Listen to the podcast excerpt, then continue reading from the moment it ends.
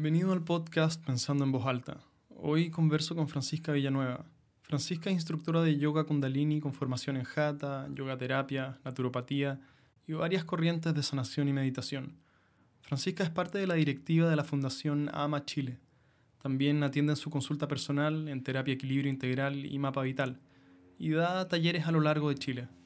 Aquí hablamos sobre la memoria del cuerpo, sobre cómo nuestro cuerpo lleva registro de todo lo que vivimos y la huella que todos cargamos de nuestra infancia, sobre distintos caminos posibles para encontrar una práctica contemplativa o espiritual y otros temas relacionados. Espero que la disfrutes. hola Francisca, gracias por aceptar la invitación a conversar conmigo hoy algunos minutos. Muchas gracias a ti. Empecemos por que nos cuentes un poco sobre qué es lo que tú haces, porque como te contaba antes de que empecemos a grabar, tu oferta como terapeuta es algo bien especial. Así que cuéntanos cómo te definirías tú a ti en cuanto a tu rol como terapeuta en el mundo. Em, bueno, esa es una pregunta un poco, es un poco difícil porque a mí me ha costado harto poder eh, definirla y de hecho cuando la gente me, me, pregunta cómo, qué es lo que haces, cómo me puedes ayudar, eh, tiende a ser eh, un poco problemático para mí resumir qué es lo que trato de hacer, pero a lo que he llegado es finalmente a lo que, lo que yo hago en la terapia es básicamente leer cuáles son las principales temáticas que están afectando a la persona en el momento presente.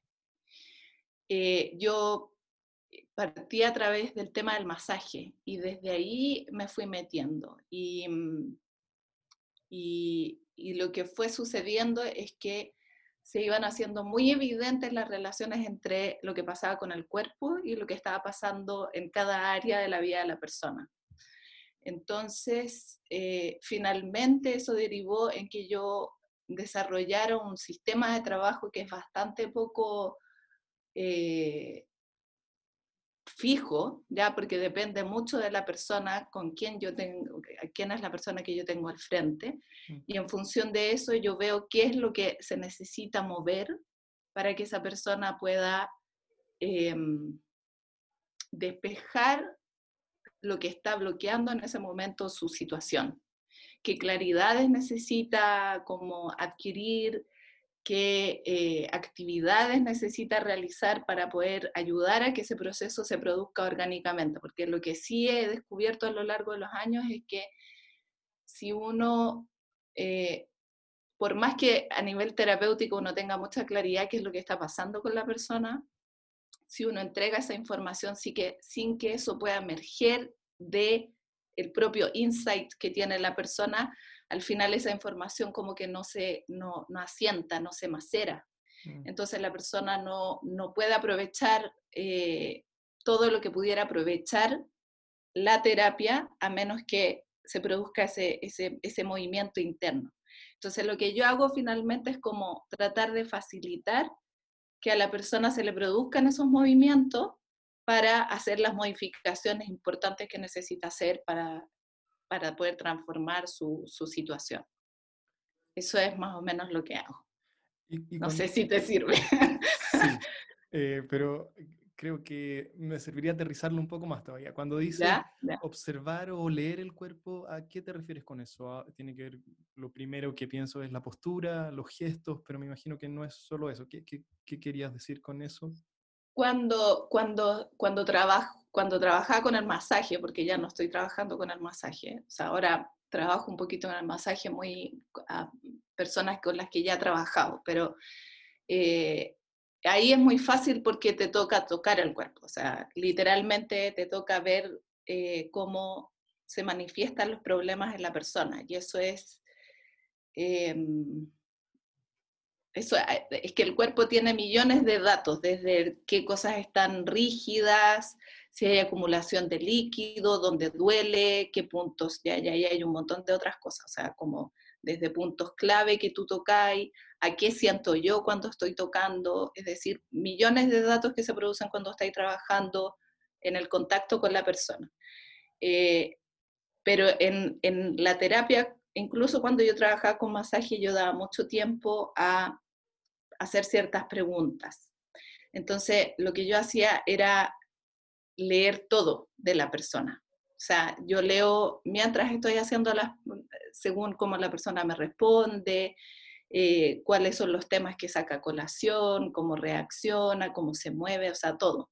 Eso me refiero con leer. Entonces, en realidad incluye, incluye, incluye todo, desde, porque generalmente cuando yo hago las preguntas, las personas eh, están ya en la camilla, están ya sin ropa, entonces ya vienen sin la máscara, pero con, con, con, lo que implica cuando una persona ya está en la camilla, o sea, que ya está en una posición mm. distinta de lo que normalmente estaría.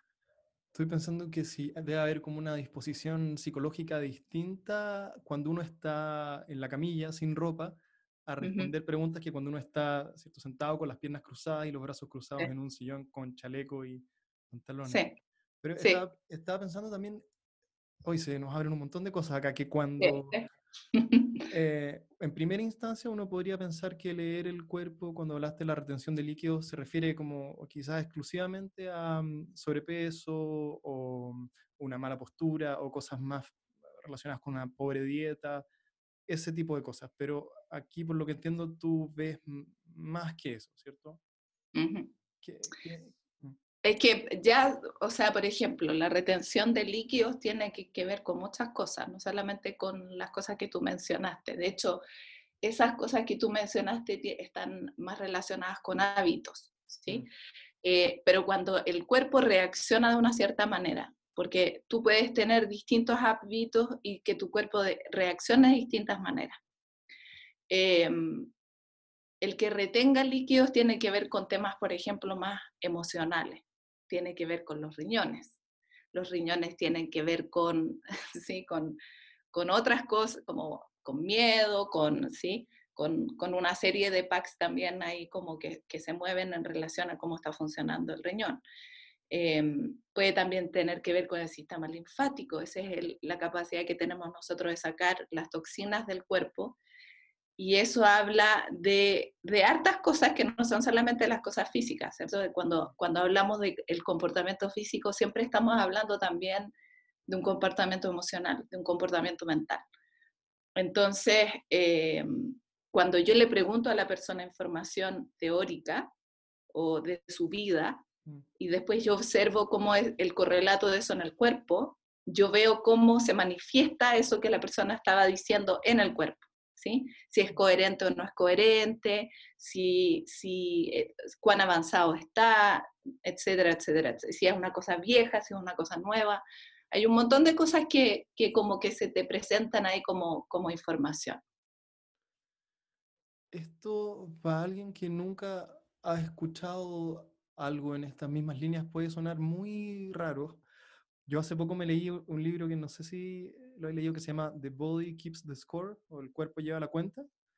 Em, ¿Y cómo, cómo es posible? Bueno, el corolario del libro, el mensaje es algo así como que tus necesidades básicas no cubiertas durante la infancia em, fueron reprimidas y eso no quedó resuelto por el que no hayas podido encontrarlas en la infancia y las hayas cubierto con otra conducta, sino que lo arrastras hasta por, por el resto de tu vida. ¿Cómo, cómo ¿cómo suena muy raro esto? ¿Cómo es posible que el cuerpo retenga algo emocional de chico hasta tus 30, 40, 50?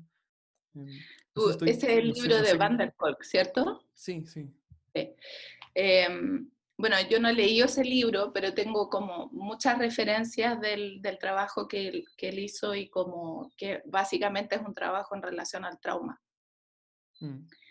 Em, y, justamente es otro tema, o sea, lo que estáis sacando colación es otro temazo así como súper extenso, pero em, que tiene que ver con que parte de, lo que de las temáticas que él recogió tenían que ver con eh, cachar cuál era la relación a nivel científico de cómo se registra el trauma en el cuerpo, porque nosotros sabemos intuitivamente que el trauma o sea, hay comportamientos que nosotros podemos identificar ya hace harto rato como comportamientos traumáticos, ¿sí? Eh, pero el gran avance que se produjo en algún minuto, y eso fue con lo que hizo el Steven Porges con la teoría polivagal, es cuál es la relación entre el cuerpo, o sea, cómo, cuáles son los mecanismos que se producen en el cuerpo que generan que nosotros tengamos esos comportamientos traumáticos, a nivel neuronal, a nivel del sistema nervioso, etc. Em, y es, o sea, para mí es como lógico, en verdad, ¿no? No es, no es como existe, obviamente, todo lo que nosotros experimentamos tiene un registro, ese registro es biológico y es eh, no biológico. Eh, y desde mi perspectiva es porque todo lo que nos compone está diseñado para ayudarnos a que nosotros, ¿cómo decirlo sin que suene demasiado hippie? Em, como para que nosotros podamos sanarnos. si quieres. De hipismo aquí. ya, pero para que suene como más, más accesible para todo el mundo, es como que todo lo que no, todo nuestro sistema está diseñado para que nosotros podamos darnos cuenta de que no está funcionando bien. Mm. ¿Ya? Eh, y eso es a nivel biológico, a nivel mental, a nivel emocional, a todo nivel. ¿sí? Es como cuando en Matrix esa escena donde aparece el gatito y el gatito se, se mueve dos veces y se, se, nota la falla en el fondo. Mm. Eh, es lo mismo, ¿ya? Eh, los comportamientos, que son los comportamientos que nos hacen sufrir, en todo nivel, están pensados para que nosotros podamos ver algo que no está funcionando bien. Entonces, hay una, hay una cosa muy compasiva, amorosa en el diseño que nos compone como seres humanos para tratar de estar mostrándonos constantemente, oye, aquí, aquí pasa algo, hay, mm. que, hay que mirar acá, hay que llevar la atención en esta dirección. ¿sí?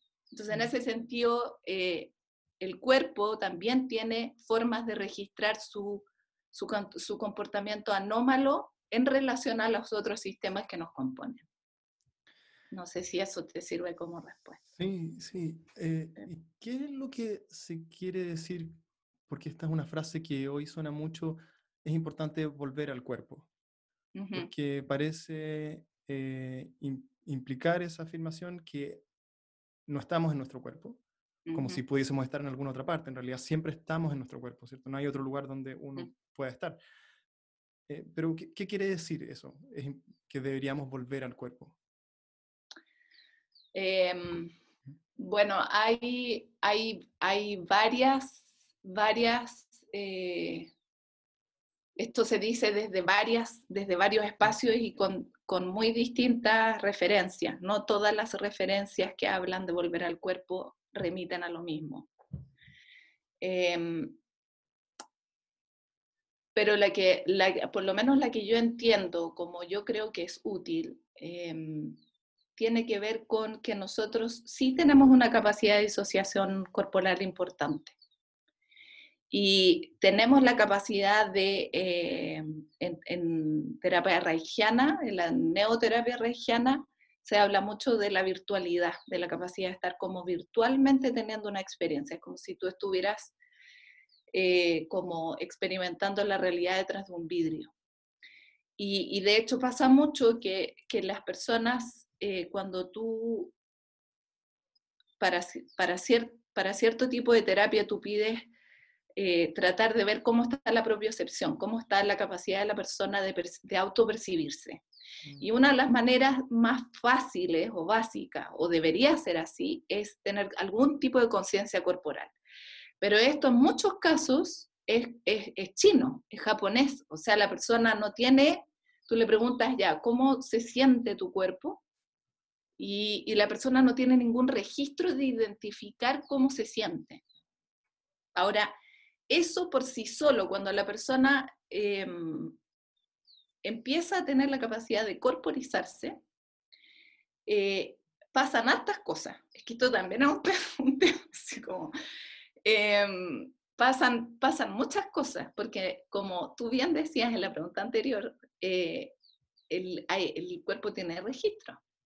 Entonces tú accedes a mucha información de ti a través del cuerpo y puedes tratar muchas cosas de ti a través del cuerpo. ¿sí? Y la Entonces, perdón, ¿qué? Ah, y, la disociación de la que hablabas también se da justamente para escapar de ciertas expresiones en el cuerpo que fueron demasiado dolorosas cuando, cuando infantes? Eso puede ser una manera de, eso puede ser una manera, ¿sí? Pero hay mucha gente, por ejemplo, que, que siente mucho el cuerpo, pero es como que lo tuviera sobrecargado de información también. Mm. O sea, tú puedes tener como una especie de sobreestimulación corporal y eso también ser como una especie de saturación, ¿sí? Que también implica una defensa. Es decir, eh, es como si tú puedes como, si lo pensáramos como un sonido, ¿ya? Imagínate que tú entraras a una habitación y en la habitación tú no escucharas nada, ¿sí?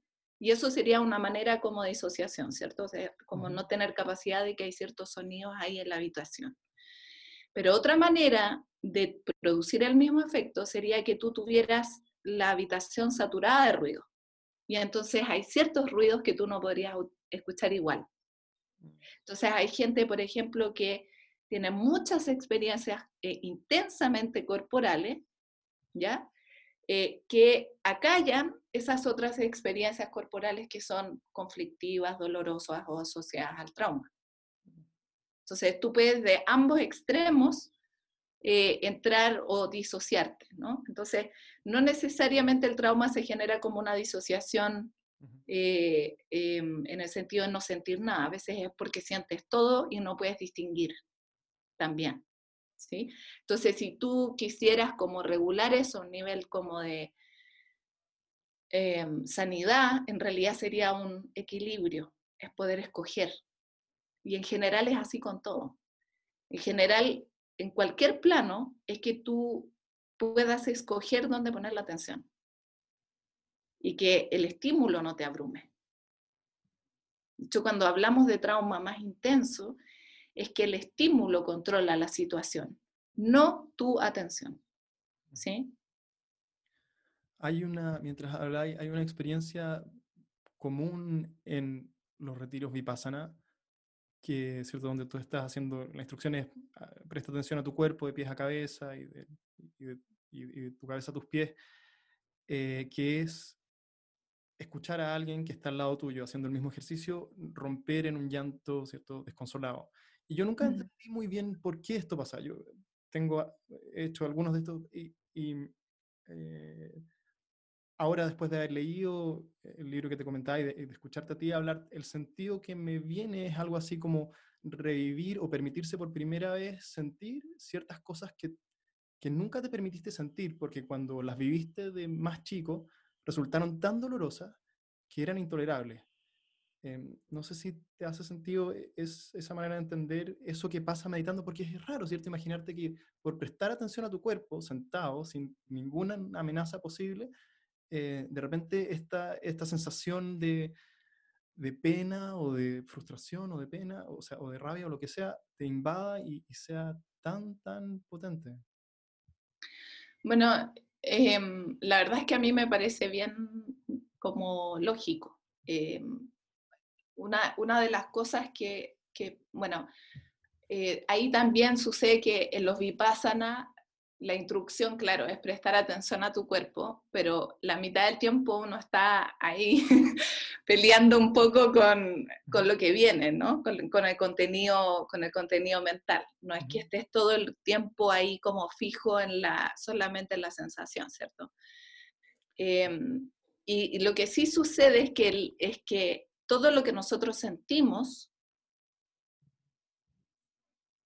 está, está asociado a nuestra experiencia, de alguna u otra manera. Em, si tú lo piensas, esto es como bien curioso, porque nada de lo que nosotros sentimos del exterior lo sentimos fuera del cuerpo. Todo tú lo sientes en el cuerpo.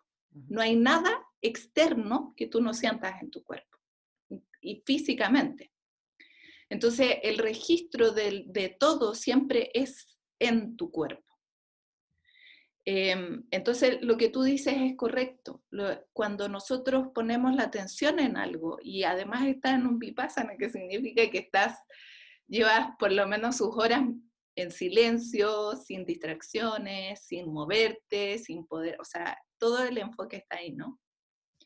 Em, emergen, emergen, van saliendo, que eso también es parte de la instrucción, ¿cierto? O sea, que van a empezar a aparecer los basanas, van a empezar a aparecer las, las tendencias, los registros, porque ese es el ejercicio, ¿no? Como el hervidero de la, de la caquita que empieza a subir, ¿sí? Entonces, eh, en realidad es bastante natural que, que, empiecen a aparecer las cosas que uno tiene, que uno tiene guardadas. Ya más que es uno con su propia mente, es decir, o sea, es como, no sé, yo encuentro que es inevitable. Es como que tenía ahí el enemigo brígido que, que, que más encima se pega con, con, esa cosa y se queda pegado y no, y no suelta, y, y porque si te agarró un tema que es complejo para mm. ti, olvídate, es difícil. Entonces es natural. A mí no me ha pasado nunca eso que te pasó a ti, pero, pero, pero sí, no me parece raro. Ah, yo creo que en todos los que he hecho siempre escucho a personas... ¿En serio? de ponerse a llorar, sí. O, ah. camuflar el, el, llanto, porque sobre todo entre hombres eh, nadie quiere un poco... Ah, claro, porque las plumas, está ahí como las tiene en el sector de la ya. Em, sí, Claro, lo que decías tú es cierto, que también está la mente, no es solo prestar atención a las sensaciones. Claro, y está ahí tanto tiempo dentro de tu cabeza que eventualmente de tanto rebotar ahí aparecen cosas con las que uno no quiere lidiar. Eh, ¿qué, yo tengo una hija de un año, cumple un año ahora en una semana más, y este libro me dejó un poco preocupado también, porque ah. parece que es imposible salir de esto sin, algo, sin, sin, o sea, de alguna manera dañado, ¿cierto? Pues parece que incluso teniendo las mejores intenciones y tratando de ser el mejor papá y mamá posible, em, algo, alguna huella va a quedar de, de algo que ella necesitaba, que la, niña necesitaba y no, no pudo encontrar. ¿Qué, ¿Hay algo, algún consejo que ya pasó a hacer esto como terapia personal, pero que, me pueda ayudar sobre... No, no. O a los papás en general. No, porque es un, o sea, es un tema, es un tema... Em, mira, yo, yo escuché este, yo no tengo hijos y siempre, siempre es importante em, tener la, humildad con, los padres, ¿ya? Em, pero yo me acuerdo una frase que yo escuché hace hartos años atrás y era que puede ser aliviante o desesperanza, o generarte desesperanza, depende cómo te lo tomes, ¿ya? Pero que en el fondo la vas a embarrar igual, ¿sí? Entonces, parte de esa base, uno, ¿sí? Estés, no estés, como sea, o el niño se va a sentir demasiado o, demasiada presencia, o, ¿sí? Em, pero lo que he observado a lo largo de los años es que no se trata de que tú le evites el trauma, ¿sí? Se trata de que, de que, los niños tengan herramientas para que cuando sea el momento de poder salir del trauma, sepan por dónde ir. ¿Sí? Es como que lo único que pueden hacer los padres es eso. Es como tratar de dar las herramientas, el espacio, el discernimiento, mostrar algo que haga que cuando la persona tenga que decidir su camino, decida por aquello que le hace bien y no por lo que le, le, lo, lo, lleva al hoyo. Mm. ¿sí? Yo me acuerdo conversaciones con, con, con, padres y madres respecto de los hijos, como de estar preocupados de ciertas conductas que están presentando los niños. El susto, por ejemplo, cuando las personas han tenido experiencias de abuso en su propia historia y como tener mucho susto de que, de que el niño eh, a veces no sea abusado, sino que sea el abusador, por ejemplo. Eh, como, como la pues, esta, esta, pregunta puede sonar rara, pero es un cuestionamiento que tienen muchos padres, que es eh, cómo hago que mi, que mi hijo o, mi hija no sea mala o malo, ¿sí? Como, un, ¿sí? Mm. como en ese... Y, pero dentro, o sea, de la cosa de poder generar mucho daño, ¿no? Dentro de su cosa. Entonces, em, la respuesta siempre era, tú lo único que puedes hacer es entregarle las herramientas, el conocimiento y la experiencia de lo que es la sanidad, de lo que es la coherencia, de lo que es el amor, de lo que es eh, como el sentirse bien, de lo que es el tener espacio, de lo que es sentirse amado, la, la, la, la, la. Y esperar que él tome, en su momento de decisión, tome la decisión que lo lleve hacia, hacia el bien, digamos, o el bien entre comillas, ¿sí? Porque no es, no es como el bien, el mal, sino que como la, la sanidad, el equilibrio, ¿ya? El cuidarse, el cuidar a otros, el ser compasivo, ¿sí? Entonces, partir de la base de que, la, de que la vas a embarrar igual eh, y, y, y, estar muy atenta a, a que, cuál es la necesidad que tiene tu hija o tu hija, tu hija o tu hijo, hija. De tu hija. ¿Cuáles son las necesidades que tiene que tenga espacio? ¿Sí? sí. Que, que, pueda expresarse, que se sienta amada, que los vea a ustedes bien. Sí, es raro porque hay una, como una dicotomía que uno siente que los hijos te pertenecen en un sentido, pero también son seres propios. ¿Podrías hablar un poco sobre las cinco heridas del niño interior, ya que estamos en la infancia? ¿Qué, qué, qué eh, trata eso? Bueno, eh, esto es una teoría, ¿ya? Es un modelo teórico que es de una francesa que se llama Lise Bourbeau, eh, y que plantea que nosotros tenemos cinco heridas eh, primordiales, ¿ya? que son el rechazo, el abandono, la humillación, la injusticia y la traición. ¿ya?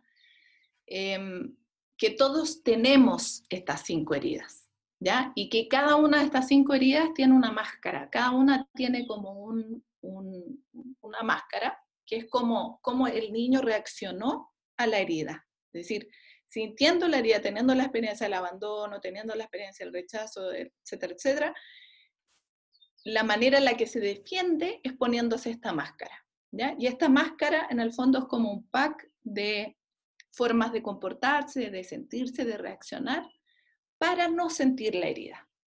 ¿ya? Entonces nosotros cuando trabajamos con la cinco heridas, tratamos de ver cómo se manifiesta y en qué medida está la herida presente en mí, en este momento. Porque siempre terapéuticamente el ideal es que trabajes como en dónde estás tú ahora, ¿sí? ¿Qué se está manifestando hoy día en tu, porque, porque lo otro es un, un, es un ejercicio, ya, es un juego como teórico, ¿sí? Siempre tiene que ser desde qué está pasando contigo ahora.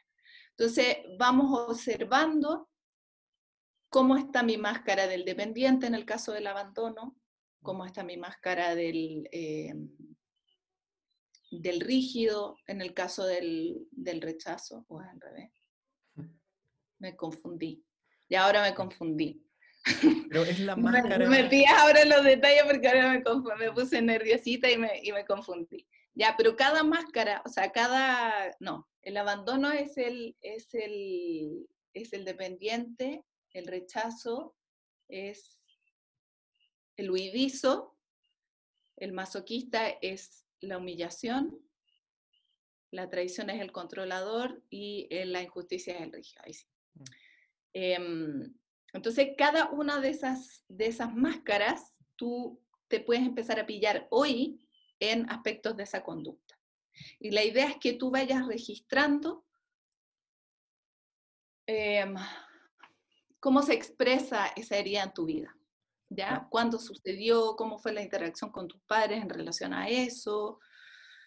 Mm. La, la, la, la, la. ¿La máscara es sinónimo con la personalidad?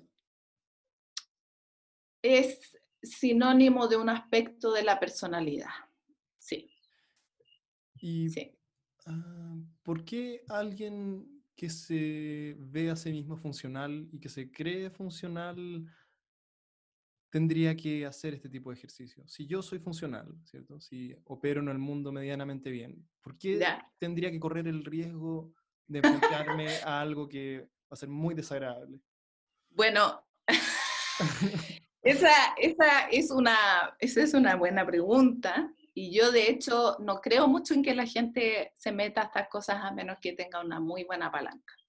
O sea, que no tenga una muy buena razón para meterse a... Es una talla que de hecho tiramos en los talleres. ¿sí? El otro día justo yo estaba tirando la talla y con los talleristas de como el ejercicio harakiri, que, que empezar a mirar todas estas cosas. Em, pero básicamente, y esto, y esto es con todo, en verdad, em, la, la, verdadera razón por la que nosotros queremos meternos en esos bosques oscuros del inconsciente donde están nuestras sombras es porque esas sombras de tanto en tanto salen a la luz y interfieren de maneras que nos, que nos desestabilizan bastante. Mm. Si la persona no tiene esa experiencia, en general no es el tipo de persona que tú vas a ver en los talleres. ¿sí? En general vas a ver a una persona que, que ha tenido ataques de la sombra y que no, y que no la quiere. No quiere, esa, no, quiere, no quiere seguir sintiendo ciertas cosas. ¿sí? Y esto también es una cosa en el, en el mundo espiritual. En el mundo espiritual hay una cosa muy em, que está, ponte tú, en el, en el Mahabharata, ¿ya? En uno de los, de, los clásicos textos así em, de la India y que, em, que de hecho el Bhagavad Gita está dentro del Mahabharata y hay una escena al final de, de toda la historia en la que, en que todos los personajes le piden cosas a Krishna, ¿ya? Como se acabó todo el rollo, ya están como al final celebrando, felices, la, la, la, y, y todos como que, que le tienen que pedir cosas a Krishna, ¿ya? Como si fuera el genio, el genio de los deseos. ¿sí? Entonces, eh, la madre de los héroes de, esa épica le pide sufrimiento, ¿sí? le pide vicisitudes, le, pide problemas, le dice, le dice, yo quiero que tú me mandes problemas porque si no yo me voy a olvidar de ti y no me quiero olvidar de ti. ¿sí? Y, esta es una gran polémica de cuál es la funcionalidad del sufrimiento en nuestra vida y qué sé yo, pero en general el sufrimiento es una palanca para la indagación. Cuando no tenemos desafíos, incomodidades, problemas, generalmente la gente no se cuestiona mucho. Mm. No siempre es así, hay muchos casos en que no es así, pero yo distingo muy bien a la gente, por ejemplo, en la consulta que me vienen a ver como por entretenimiento y los que vienen a trabajar. ¿Sí? Y las motivaciones en la gran mayoría de los casos es porque la gente está cansada. Cuando yo no veo que la persona está suficientemente cansada con la situación, yo sé que la persona se va a salir a mitad de camino. Porque, o sea, es, es exactamente lo que tú dijiste, ¿cachai? ¿Por qué alguien se querría meter a esta cosa brigia, ¿cachai? Eh, sin que realmente haya un deseo de salir al otro lado en otro planeta. Claro, también puede que haya demasiado temor y que el temor, el miedo sea más grande que, el sufrimiento hasta el momento. Pero es verdad que existen personas así que parecen ser como rockstars del estado de ánimo, que siempre, también para mí me es un misterio porque la tormenta no se acaba, se acaba, hay pocos espacios donde las nubes se abren y, se asoma el sol, pero eh, estaba pensando, ¿qué, entonces, ¿cómo entiendes tú lo que hay detrás de la personalidad de cada uno? ¿Qué hay, quizás aquí ya estoy hablando como de, ¿qué, es el ego finalmente? Más espiritual, sí. Claro, un poco más hacia allá. ¿Qué, bueno, eso también es importante, porque desde, yo soy una persona, la, espiritualidad para mí tiene en mi vida juega un rol primordial, de hecho es, lo central para mí. Yo meto las otras cosas en relación a eso. Eh, y además, yo eh, creo firmemente que, que hay un límite para el trabajo terapéutico que no incluye lo trascendente. ¿Sí? Es decir, cuando lo trascendente no está presente, es como jugar, jugar, a, jugar a descubrir lo que hay dentro de la jaula, ¿sí? pero no salir nunca de la jaula. Y, y, mi experiencia es que los, los, saltos más como cuánticos que se da la gente a nivel de su propio, de su propio bienestar tienen que ver con una comprensión de, lo, de su propia realidad trascendente. Entonces, va a la par en el proceso terapéutico que la persona en el proceso de autoindagación, de descubrir quién es, en algún minuto encuentra como la puertita de la guardilla, ¿sí? Como que descubre la puertita de la, como que cacha, que es como que hay momentos en los que las personas están mirando y descubren que hay como una salidita a otra cosa. ¿Cómo? ¿Cómo se precipita ese momento? Es que eh, no es un momento que tú puedes propiciar, así como controlar, quiero decir. tú, y por eso yo te decía que el tipo de trabajo que yo hago es como generar, eh, tratar de generar las, las condiciones adecuadas para que la propia como capacidad de la persona vaya en esa dirección, ¿sí? De descubrirse. Y lo que yo me sorprendo con la persona en el momento en que la persona de pronto tiene el insight y ve algo más, ¿me entiendes? Pero eso ocurre siempre. ¿Podría siempre... delinearlo un poco más concretamente? Porque yo, hablando personalmente, para mi caso, yo sé que nunca me hubiese abierto a nada esotérico. Yo era un escéptico, pero terrible, si no hubiese sido porque tomé LSD cuando joven y después otros métodos psicofarmacológicos, me abrieron ciertas puertas que me demostraron, ¿cierto?, en primera persona que era posible habitar este universo de otra manera. Pero sin eso, veo muy difícil que hoy tuviese los intereses que tengo. ¿Cómo? Pero yo te voy a hacer una pregunta. Mm. Si tú ¿Tú hiciste algún otro tipo de práctica en esa época? No. Antes, ya. Porque lo que pasa es que tú puedes entrar eh, a ciertos estados, efectivamente, si lo haces con una droga, el tipo de experiencia que vas a tener es más estridente y es más elocuente, en cierto sentido, ¿sí? Em, pero si tú hubieras tenido una experiencia si tú te hubieras puesto a meditar, por ejemplo, ¿sí? Hubieras ido a un vipassana, ¿ya? Hay mucha gente que entra por ahí. Es que jamás me hubiese ido a meter un vipassana, sí. no, porque me hubiese parecido Pero, ¿dónde está tu puertita? Como que hay gente que, hay gente que toma el SD 155 mil veces, tiene toda la volada de que hay una cosa trascendente, pero nunca hace otra cosa más que tomar drogas. Mm. ¿Me entiendes? Entonces ahí no hay una apertura necesariamente de la puerta, pero para ti ese sí fue la, la entrada a otra cosa. ¿Qué otros tipos de puertas eh, te has encontrado tú que sean...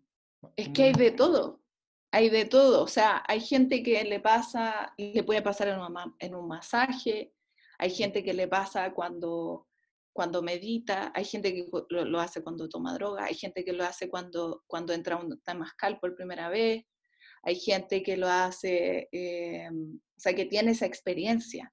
En el fondo es que tú tienes una experiencia de inexplicable de otra cosa, mm. ¿sí?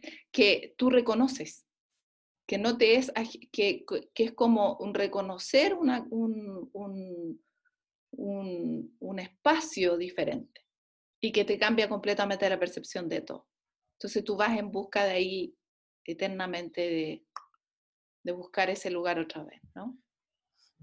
Pero cuando eso se puede producir a través de procesos de trabajo o se puede producir a propósito de experiencias cortas o habiendo probado ambas cosas la gente no llega tampoco. ¿Sí? Mm. Hay gente que llega a una iglesia evangélica, qué sé yo, no sé, ahí, ¿me entiendes? O teniendo una relación sexual, o no sé, como que la puerta de cada uno, por eso te digo, la puerta de cada uno tiene que ver con que algo internamente se mueva. ¿Qué es eso? Uno se puede pegar en la cabeza en el lugar correcto y quizás tenía... Tuviste un accidente, tuviste una experiencia de cercanía a la muerte, no sé, ¿cachai? Mm. Em, ¿Y cómo, quizás volviendo a lo que te había preguntado antes, ¿cómo es tu relación con tu ego? ¿O cómo sería una relación sana con... Porque yo no sé si yo tengo una relación sana conmigo.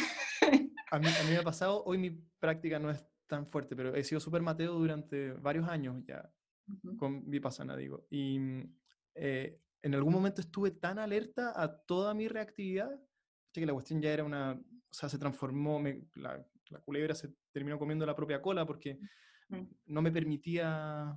Eh, hacer nada.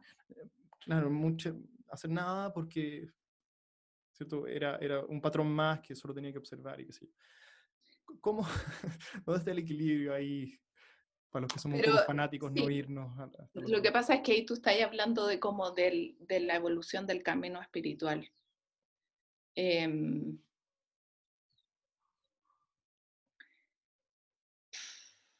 a ver, no, como la pregunta inicial era cómo sería una relación sana con tu ego. Esa era la pregunta. O, claro, o, con tu personalidad, porque también es muy fácil cuando uno empieza a leer sobre de todo lo que hemos hablado, entender incluso, incluso esta frase que yo estoy diciendo acá, hay algo que estoy pretendiendo decir más allá de, ¿cachai? Mi pulsión honesta por saber qué es lo que tú opinas de esto.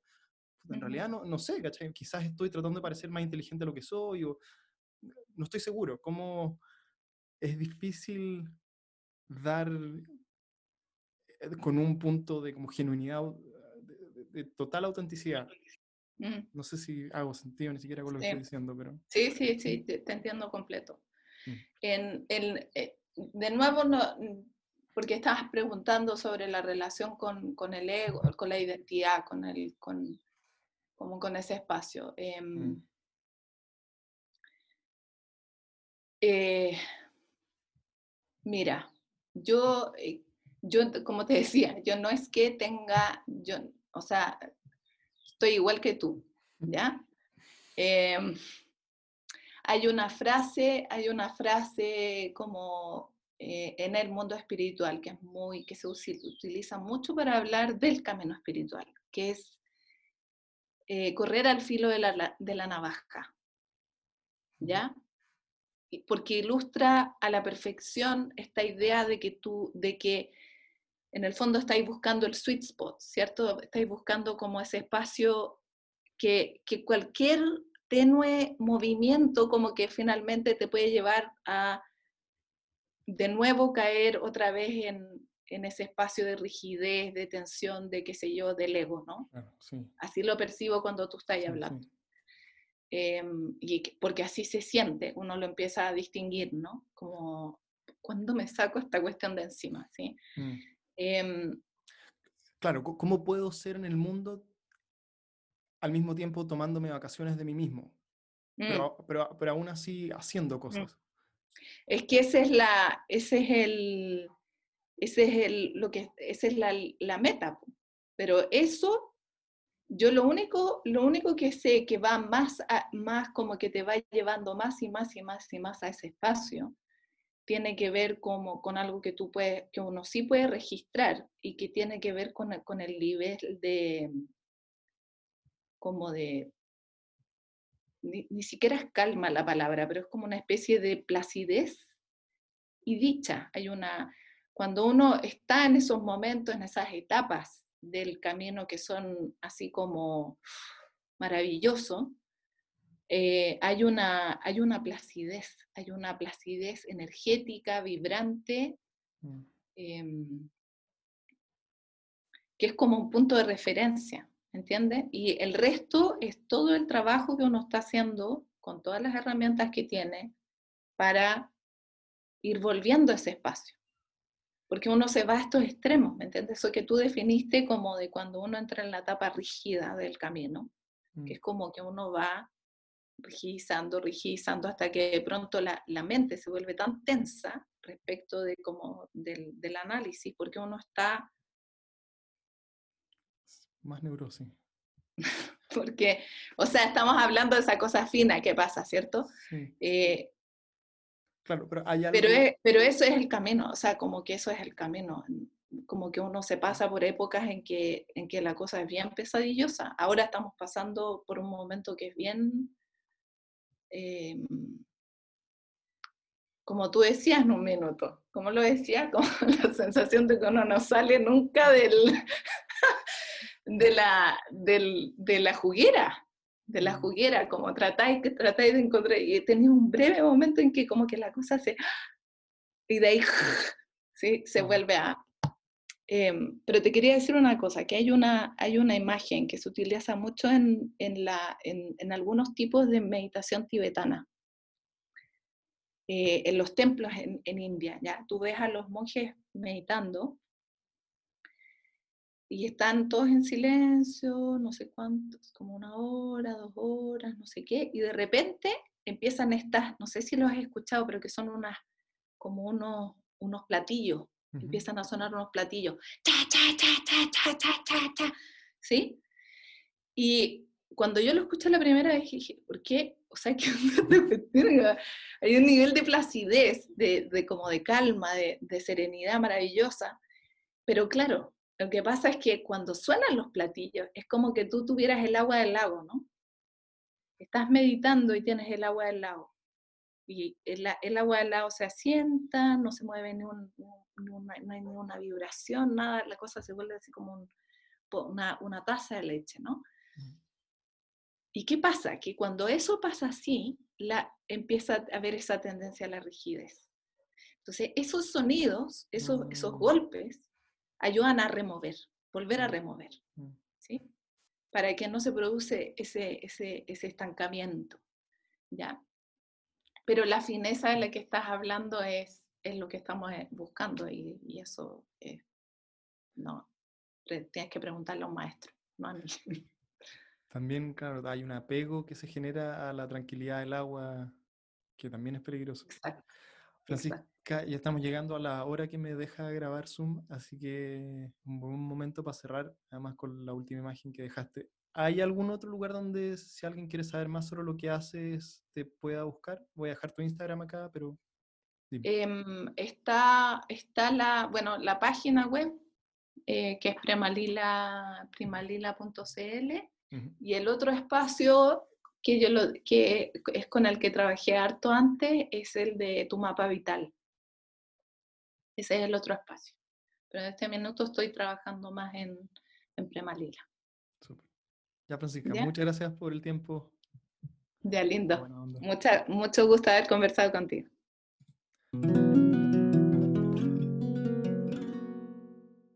Si este contenido te parece interesante y estas conversaciones te suman valor, suscríbete a este canal para recibir notificaciones cuando tenga nuevo contenido por compartir.